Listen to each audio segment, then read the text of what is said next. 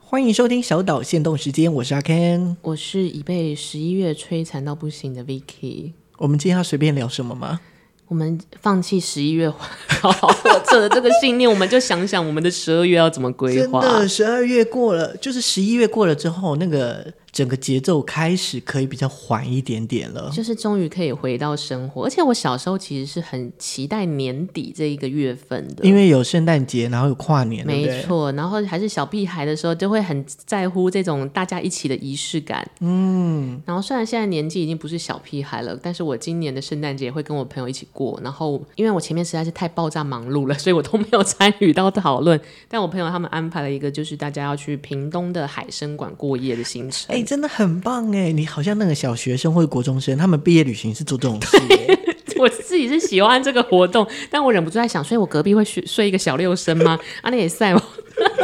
但我其实蛮期待的，因为我喜欢水族馆，嗯而且我有一个我自认很上道的地方。当我这一次可能没心力或没时间参与讨论的时候呢，我就是乖乖闭嘴付钱的那个人。啊， 对我不会想说什么啊。什么？我们要去海参馆，那为什么不去动物园？ 就是不会在人家已经安排好之后讲啊这种话。 对我，在于安排活动上我是很上道的啦。是哎、因为我刚刚马上就是 Vicky 讲到那个海参馆，我就想到一个画面，就是晚上，然后那个水可能有一些波光粼粼的感啊觉，然后你就是铺，好像铺床在那个就是走道走上面，嘛，然后对，就一个人一个人，然后就看着天花板，很疗愈很吧。爽哎、然后你就看到红鱼从你脸上经过，就啊对啊肚子在微笑，有够疗愈。十一月什么的呢？十一月去他的吧，这种感真觉。的，我也好想要出出去住，至少例如说离开台北，然后去其他地方住转换一啊。下心情，真的。好，我我最近就是有在找说，哎、那要去哪里住还是什么之类的。我觉得可像都是住在台北大台北地区的小孩们，可能觉得说离开台北市就有一种旅游感了。嗯，对，因为大家台北台北小孩的地理感，大概地理认知大概就是台北跟台北外嘛。如果是小旅行的话，Ken 会十二月想要去哪里？呃，我想想看哦，我觉得我好像太常常常常常去的就是台南，啊、也不错啊，因为哦台南那边就是好吃，然后又好玩。对又好玩，然后古色古香。哦，而且你会骑机车，所以你就对会跟你朋友一起到处晃来晃去。对，然后我觉得如果要去的话，也许就是台中、嘉义，或者是我想想看高雄。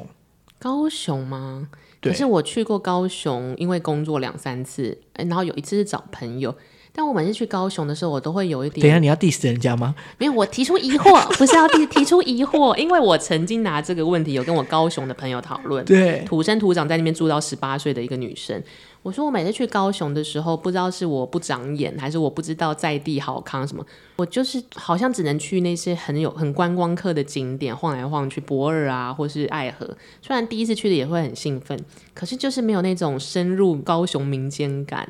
好，我会去想要去高雄的原因，是因为我之前看到一个饭店，然后它饭、嗯饭店位置是蛮高的，可是它就是一个大窗户，嗯就是早上打开的时候，全部一片美景。它是面对爱河吗？还是它是面对可能是公园还是什么吧，就是全部都是哦树林的那一种，然后我就觉得哇，好漂亮那种感觉你。刚好不在台北市找 一个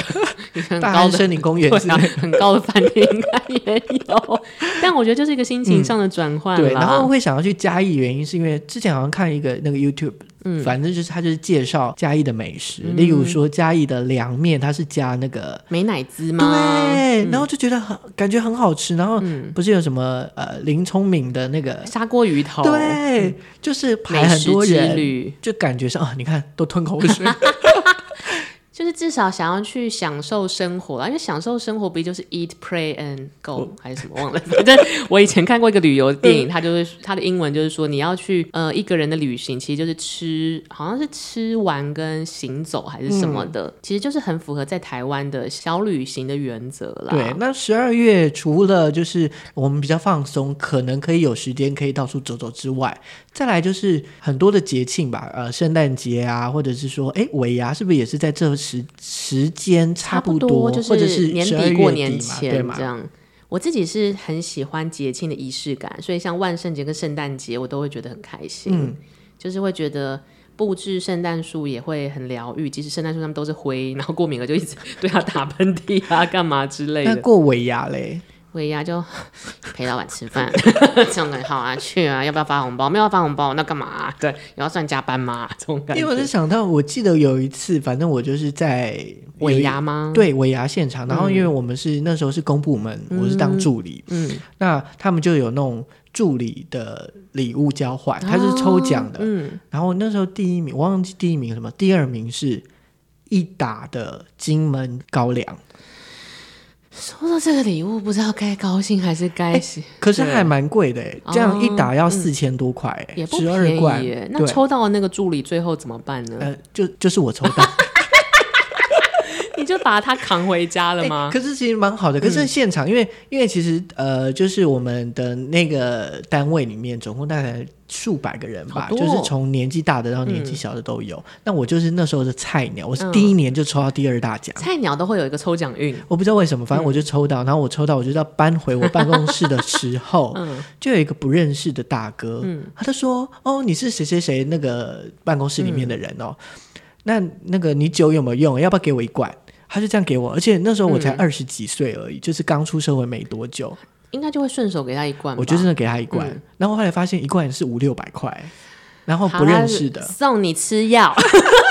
没有啦，送你养对生，送你养后来生。嗯我也觉得那时候小时候就是，呃例如说办公室大家都没有去玩，哦所以我就是每一个人送一罐，就你有大爱啦，然后最后对，最嗯后回家就只有三四罐，然后我妈就说啊，这个很好哎、我可以拿来酿酒啊还是干嘛之类。哦但是那以前没有想那么多，但其实我觉得回过头来想，因为尾牙其实是一个也是一个职场上班的一环。你要是十二罐都带回家，你也会被讲话，后来还好真的吗嗯哎、因为可能那个办公室就姐姐们，她们比就较是觉得， peace 这样子。对他们就觉得说啊，这就是你抽到的礼物啊，然后不跟你争，不跟你争。对啊，这个有一点像是哦，我记得我有参加过一个打工地方的尾牙， 然后不知道为什么那一年他们准备的人数减一的礼物，就比如说有十个人，他就就准备有一个了人没有抽到九，那个人就是我。 然后